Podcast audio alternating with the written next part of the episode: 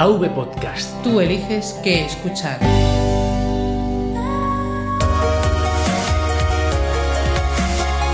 Bienvenidos a Podcast Linux. Un programa para usuarios domésticos del sistema operativo del pingüino.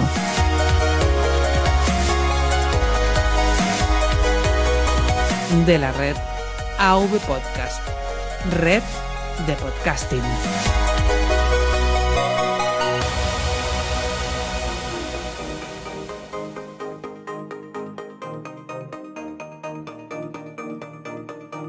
Muy buenas Linuxero, bienvenido a una entrega más de Podcast Linux. Mi nombre es Juan Febles y quincenalmente me cuelo en tu reproductor favorito para hablar del sistema operativo de escritorio que nos une, GNU Linux. Empezamos esta entrega con el resumen del programa. Gestor de arranque. Resumen del episodio. En el núcleo kernel seguiremos la serie de episodios relacionados con la educación, hablando de GNU Linux en la universidad. En el gestor de paquetes te hablaré de Scratch, un lenguaje visual de programación para facilitarte la entrada a este fantástico mundo. En Comunidad Linux quiero compartir contigo el proyecto con el que conocí GNU Linux, la oficina de software libre de la Universidad de La Laguna. Por último, en el área de notificaciones le daré un repaso a algunos de los mensajes recibidos en los últimos episodios. Núcleo kernel. Tema central.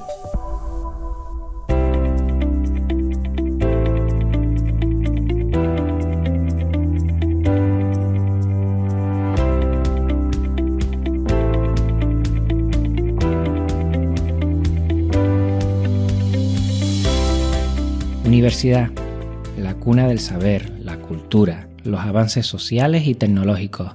Institución dedicada a la enseñanza superior y a la investigación para conocer y dar respuestas a los grandes retos de la humanidad, donde se fraguan muchos de los talentos que en breve cambiarán el mundo. Lugar donde la colaboración es indispensable para generar conocimiento y ofrecerlo a la sociedad.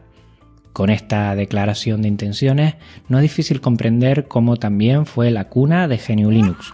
Los padres de nuestro sistema operativo favorito, Richard Stallman y Linus Thorvald, gestaron sus bases en la universidad. El ámbito de investigación en sus respectivas facultades dio pie al desarrollo de GNU Linux y al concepto filosófico y práctico del software libre. Otro grande que me gustaría destacar es Ian Murdoch, padre de Debian y responsable de que muchos de nosotros conozcamos GNU Linux por su distro o derivada. Paco Estrada tiene un episodio muy interesante sobre su vida en compilando podcast, de obligada escucha. Aquí mi homenaje a estos tres gurús y tantos otros muchos que hicieron y hacen posible este milagro de los pocos proyectos tecnológicos en los que tanta gente ha unado fuerzas a base de código y administración de este para hacer realidad uno de los más robustos sistemas operativos. Este no se puede entender sin la universidad. Sin ella, personalmente, pienso que no se hubiera gestado las bases previas y como mucho se hubiera retrasado varias décadas, aunque creo que sería incapaz de nacer en otro ámbito intelectual. Puestos en antecedentes, pasemos a radiografiar la situación actual de las universidades. Por conocimiento y proximidad, me voy a referir al territorio español. Si conoces otras realidades, te animo a que las compartas en los comentarios del episodio que tanto enriquecen este programa. En España hay un total de 83 universidades, 50 son de titularidad pública y 33 privadas. Uno de los principales recursos para los estudiantes, profesorado y sus administraciones son los ordenadores. Un regalo muy recurrente cuando el alumno se enfrenta por primera vez a los estudios superiores es un portátil y su uso es diario en las facultades. Son más de un millón y medio de estudiantes universitarios en mi país. A esto súmale otros 200.000 entre personal docente e investigador y de administración y servicios vayan haciendo un cálculo de la cantidad de dispositivos que se pueden llegar a utilizar en estas instituciones. Casi es impensable coger apuntes, dar clases o investigar sin un portátil, Con ellos se realizan trabajos o proyectos, exponen presentaciones, realizan cálculos complejos. Lo digital está en el día a día.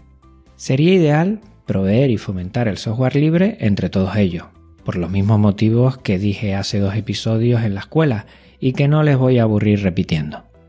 La realidad, el uso del software libre es más extendido en facultades asociadas a la tecnología, las ingenierías y la computación en otros ámbitos es anecdótico y pasa totalmente desapercibido si no hay un órgano que lo promueva y lo divulgue.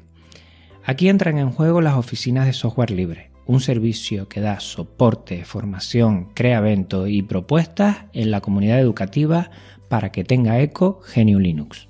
Una buena radiografía de la situación del software libre en las facultades lo realiza el proyecto RUSL, Ranking de Universidades en Software Libre, valorando a nivel nacional e hispanoamericano la utilización, difusión y promoción del software libre a sus miembros de la comunidad universitaria.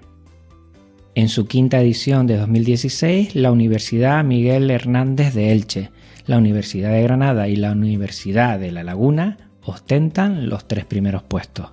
En Hispanoamérica lo hacen la Universidad Nacional de Callao en Perú, la Universidad de Costa Rica y la Universidad de las Ciencias Informáticas de Cuba. Valorando los datos a nivel español se pueden sacar varias reflexiones.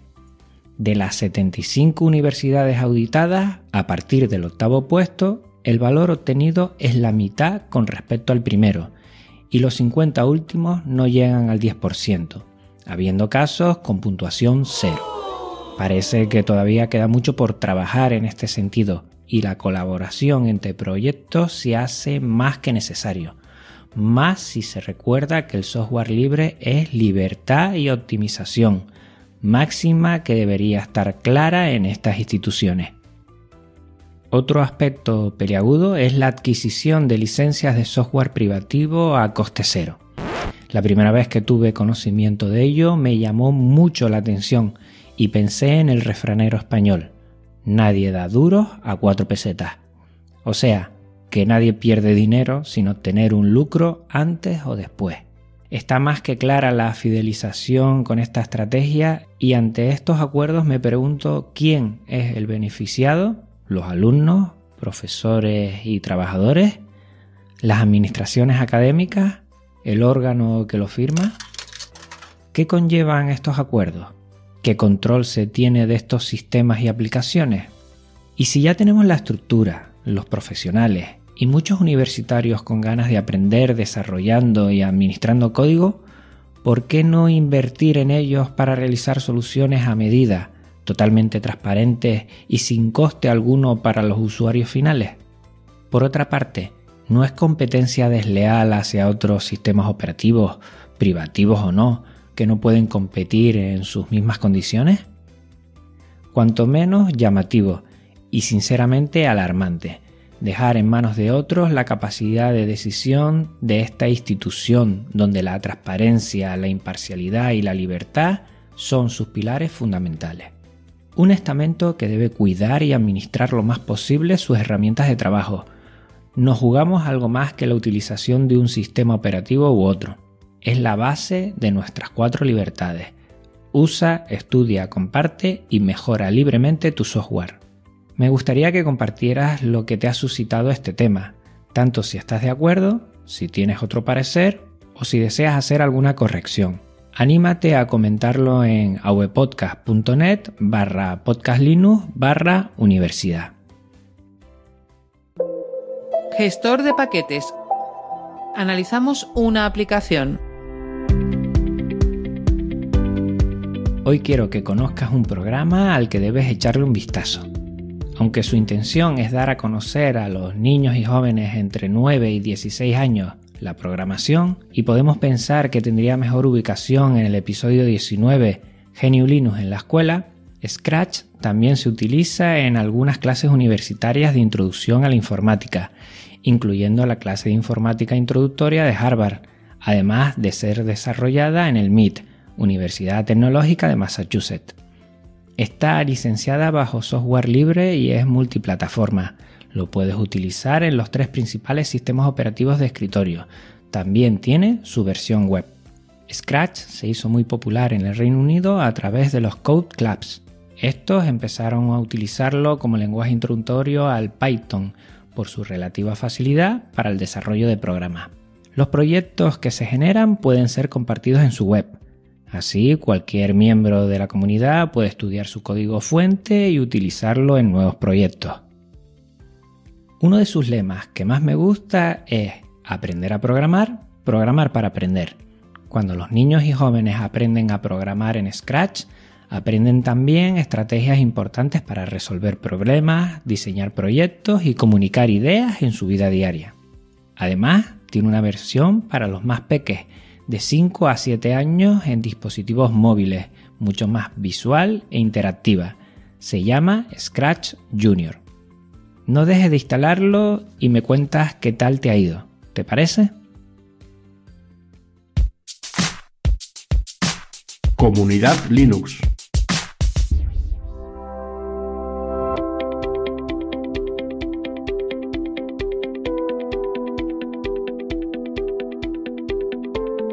Si algo tenía claro al empezar a idear este podcast es que antes o después tendría aquí a la oficina del software libre de la Universidad de La Laguna.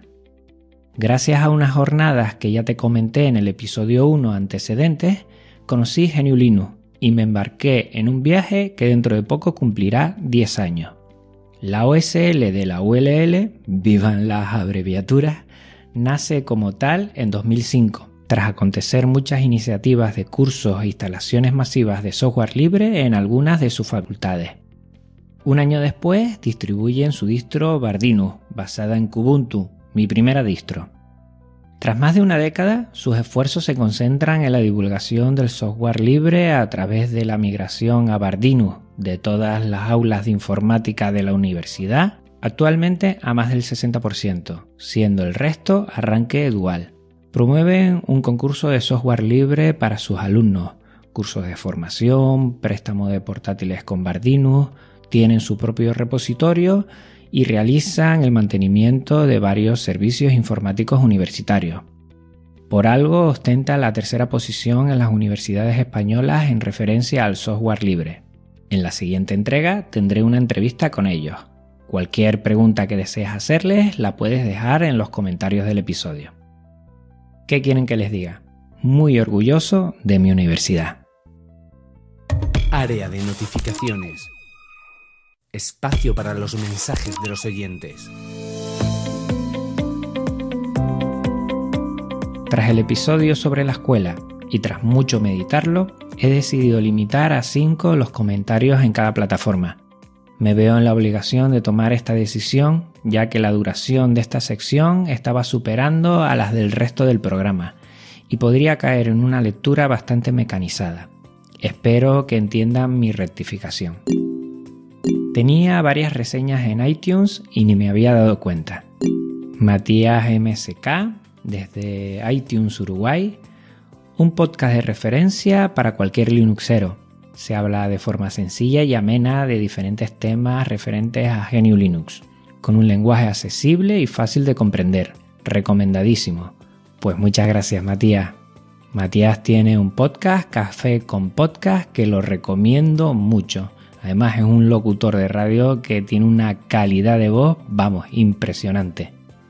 Kerekeken nos dice, excelente, muchas gracias, se aprende mucho contigo.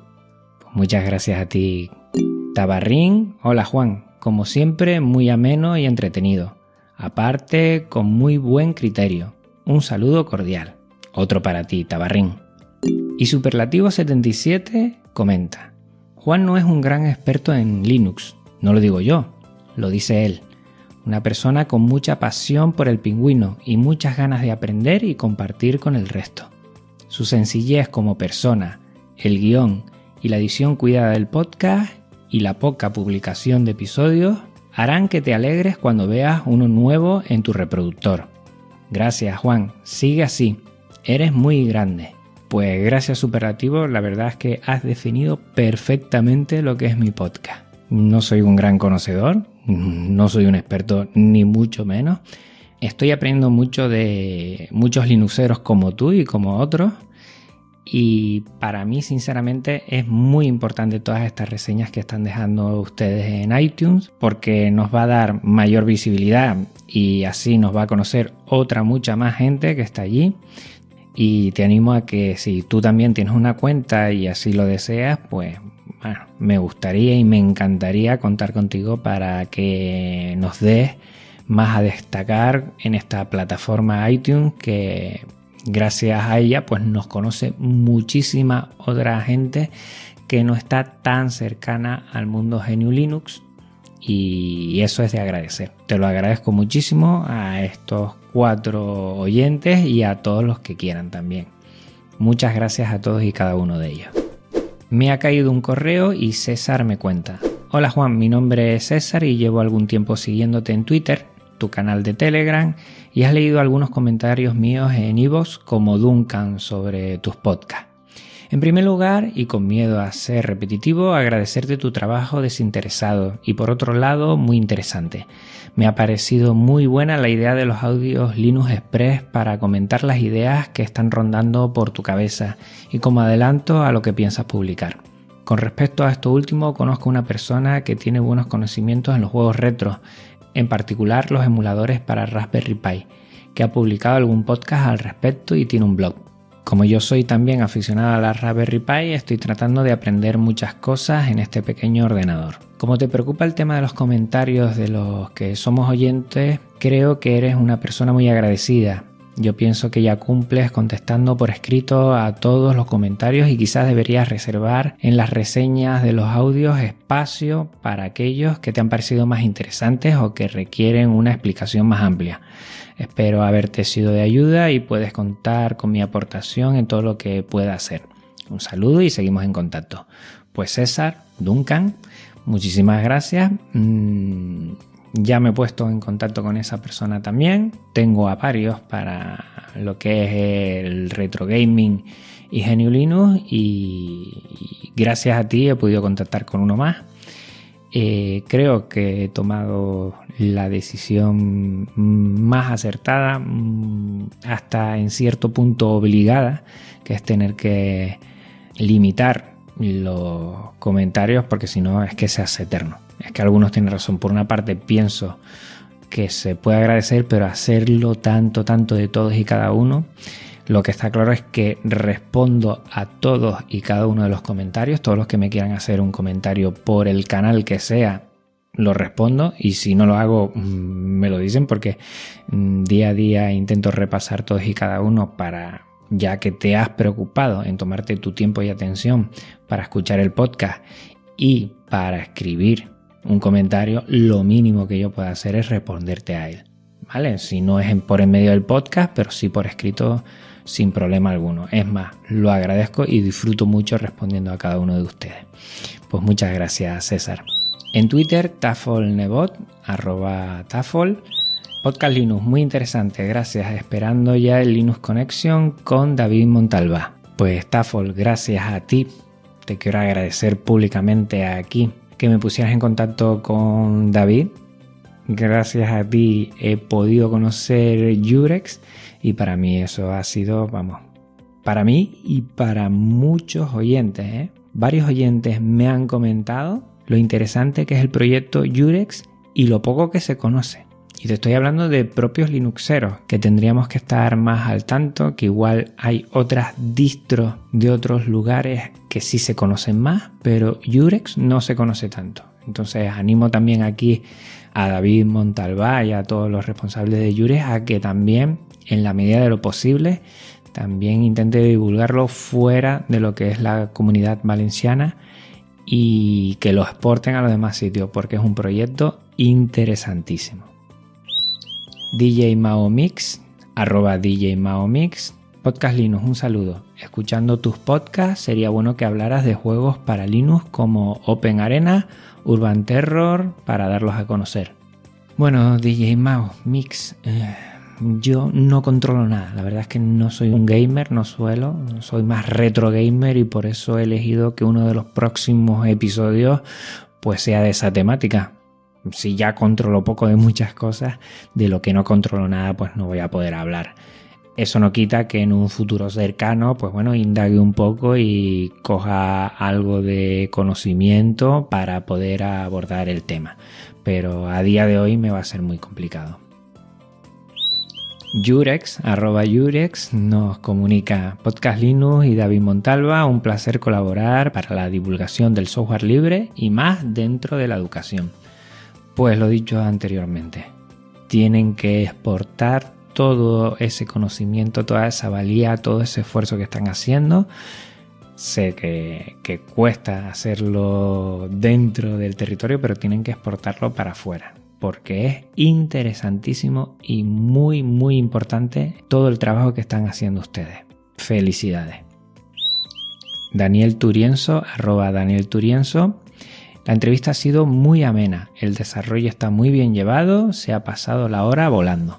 Pues muchas gracias Daniel, la idea es eso, que disfruten y que sea bastante ameno y se consuma muy muy sencillamente no hay otra pretensión atrás, no.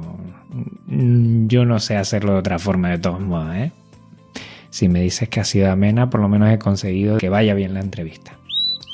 Ugeek, arroba Podcast, que es un podcast que recomiendo muchísimo y que ya tendremos noticias de él muy dentro de poco en el podcast.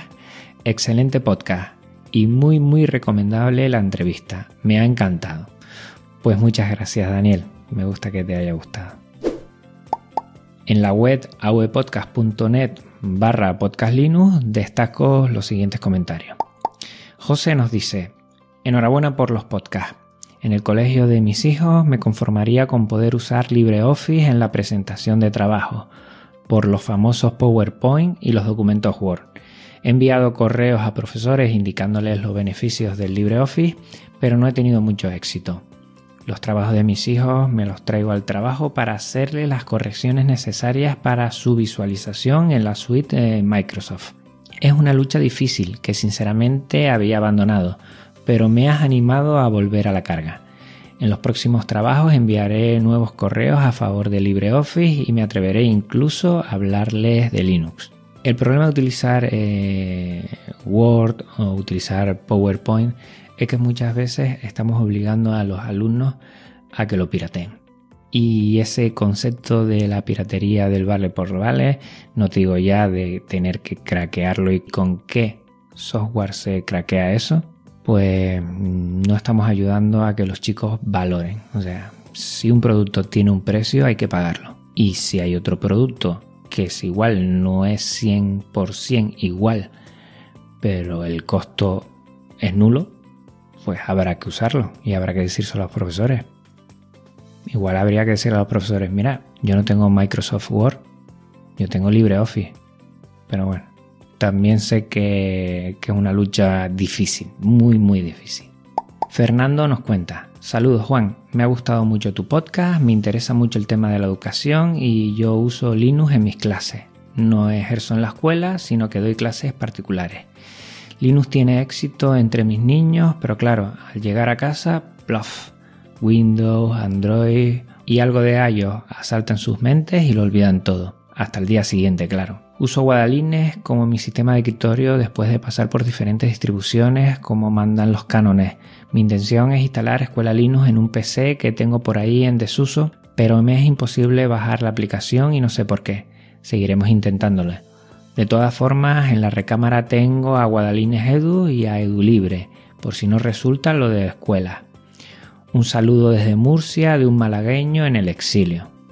Pues otro saludo para ti, Fernando. Y te invito a que también pruebes Yurex. ¿Por qué no? Utilízalo. Te vas a llevar una grata sorpresa. Pablo Moreira, un oyente que es muy activo en el podcast desde el principio, nos cuenta. Hola Juan, tengo una breve reseña de implementación de lo que se llamó el Plan Conectar Igualdad en Argentina, en donde se les daba de forma gratuita un netboot con arranque dual. Tuve dos experiencias. La primera fue como formador de docentes y la segunda como docente de alumnos que fueron parte de este plan. En la primera fue muy positiva en parte, pero aunque los PCs venían con un arranque dual, muy pocos docentes iniciaban con GNU Linux. Los pocos que lo hicieron se llevaron la sorpresa de que el software era el mismo porque aunque usaban el sistema privativo, la mayoría de sus herramientas eran libres. En la segunda, muy pocos de estos chicos tuvieron un impacto notable del plan. Mi opinión es que sin un apoyo fuerte del Estado formando docentes y dando los recursos de conectividad elementales, no funciona con ningún software ya sea libre o privativo. Como quizás recuerdas, trabajo en la universidad y es un lugar muy complicado porque si no nace de los docentes, el software libre no es una opción. Y aunque quizá muy pocos lo sepan, por no decir nadie, como responsable de la infraestructura de informática de mi facultad, el software libre es la opción. Saludos y a tus órdenes. Pues Pablo Moreira, has hecho una pequeña radiografía de lo que puede pasar en un proyecto si no hay formación y divulgación aquí en España también, creo que fue en Zaragoza, mm, recuerdo que me lo comentaron, que se dieron también netboot a Mamporro y se quedaron en el olvido. ¿Por qué? Porque los profesores no sabían utilizarlo e implementarlo en las clases. Y como no se trabajó con los profesores antes de esa implementación, pues no lo usaron. No lo usaron porque, claro, no sabían usarlo. Normal. Cuando hay que llevar un proyecto de esta índole a cabo, pues hay que planificar muy bien y no hay que saltarse ningún paso. Muchas veces lo que más se hace es a bombo y platillo ver que se está dando un dispositivo que el proyecto en sí quede detrás. Y hay muchas veces, pues bueno, los gestores de este proyecto, no los que lo idearon, sino que los, que lo llevan a cabo, las administraciones, pues meten la pata en eso. Prefieren dar una foto que quede muy bien a un niño dándole un portátil que gastarse tiempo y esfuerzo formando antes a todos los profesores y todos los profesionales para que aprendan a sacarle partido en las aulas con esos niños y esos dispositivos. Es una pena, pero es así. Jures, por ejemplo, creo que es el ejemplo contrario. Ahí sí que se trabaja y se mima. Y lleva mucho tiempo y no han perdido esta batalla gracias a ello, por ese tiempo que han administrado y que han asegurado a que se siga utilizando GNU Linux en sus aulas. Fernando repite en el episodio 20 de Jurex dentro de AV Podcast. Nos comenta, Hola, en la comunidad de Andalucía tenemos Guadalines que lleva muchos años en acción pero que está abandonado. Bueno, rectifico, se trabaja en las nuevas versiones, pero si entras en la web está todo manga por hombro y solo se avisa cuando se va a lanzar una versión nueva. Es decir, que quitando algunos de los entusiastas usuarios, la participación de la Junta de Andalucía, que al principio fue muy buena, está dejado de la mano de Dios. Ahora se espera la versión 10. Bueno, se dio el primer aviso antes de Navidad, no sabemos nada más. Después de escuchar entero el programa, tengo que decir chapó por lo fenomenal de él. Evidentemente ya me he bajado Yure. Pues mira, perfecto. Y ya lo he incorporado a mi lista de Twitter. Lo probaré en una máquina virtual porque para la enseñanza me parece que va muy bien. Y si la cosa va más y lo necesito, no duraré de instalarlo en un PC que tengo de reserva para estos menesteres. Un saludo y muy buen programa. Pues Fernando, mmm, estás tardando. Instálalo déjalo cerca de alguno de tus alumnos y ya verás cómo funciona. En Ivo, la plataforma que recomiendo a todos los que quieran iniciarse a realizar podcast y a los oyentes que deseen buscar nuevos programas para su parrilla diaria, destaco los siguientes comentarios. GSB Sam, ¿conocéis Minino Pícaro? Versión personalizada para la enseñanza de primaria de 3 a 12 años con un escritorio y funcionalidades pensadas para que sea agradable y cómoda para los pequeños, necesita por lo menos un procesador 21.4, 512 MB de RAM y 10 GB de disco duro. Muy buen programa, Juan. Desconocida totalmente, tiene buena pinta. A ver si tengo tiempo para instalarlo y echarle un vistazo. Muchas gracias. Duncan nos expone Mi opinión constructiva es que lo más interesante sería también tratar de averiguar las causas por las que el software libre está vetado en la mayoría de las escuelas, ya que como dices es algo que afecta directamente. Yo opino que el motivo son los contratos entre las empresas de software privativo y las administraciones, y espero que con la ley de transparencia salga a la luz. Como has comentado que habrá un podcast dedicado a la universidad, espero que os podáis mojar más. Muchas gracias de nuevo por tu inestimable trabajo, Juan, y por radiar nuestros comentarios. Pues gracias a ti, Duncan. Y bueno, es lo que he comentado al principio en la parte central del podcast. Yo creo que se tiene que saber qué es lo que pasa ahí, quién está firmando, por qué se está firmando y detrás qué intereses hay. Y nada más, todo bien claro y bien expuesto. Ni más ni menos. Un anónimo nos escribe, excelente podcast, amigo Juan Febles. Es de agradecer la lectura de los comentarios. Creo que en breve, en la parte final de tus podcasts, tendrías que limitar el número de mensajes que lees de los oyentes. Pronto será interminable leerlos a todos, posiblemente los 10 primeros. Que sigan los éxitos. Saludos cordiales. Pues Anónimo, mm, que tienes razón. He tenido que limitar mm, que no me gusta, se los digo muy muy claramente, no me gusta, pero es un tema también de tiempo. Yo al principio planifiqué a que los podcasts que no fueran entrevistas no duraran más de 30 minutos para que su consumo fuera fácil, porque es lo que me gustaría a mí escuchar y me estaba pasando ya de la raya. Y en ese sentido pues he tenido que cortar por ahí. Polus Cribillé, gracias Juan por tanto que compartes y nos enseñas. Pues gracias a ti. Polus Cribillé tiene un podcast sobre motociclismo y hay que escucharlo. Búsquenlo en iVoox, Polus Cribillé y así lo encuentran. Los voy a dejar en las notas del programa también. Rudmin, muy buen programa Juan. Después de escuchar a David, no me volveré a enfadar con la impresora cuando no le dé la gana de imprimir. Un saludo. A mí me pasa lo mismo con las impresoras, es que uf, a veces hay que tocar al botón otra vez, otra vez, otra vez.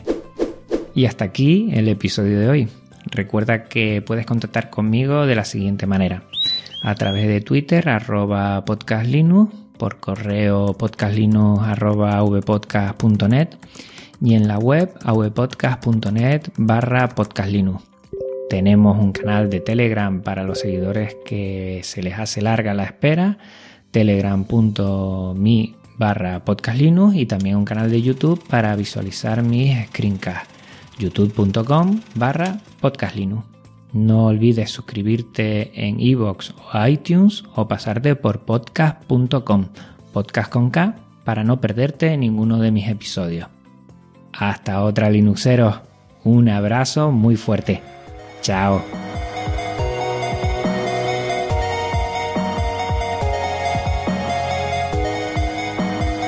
avpodcast.net Red de podcasting.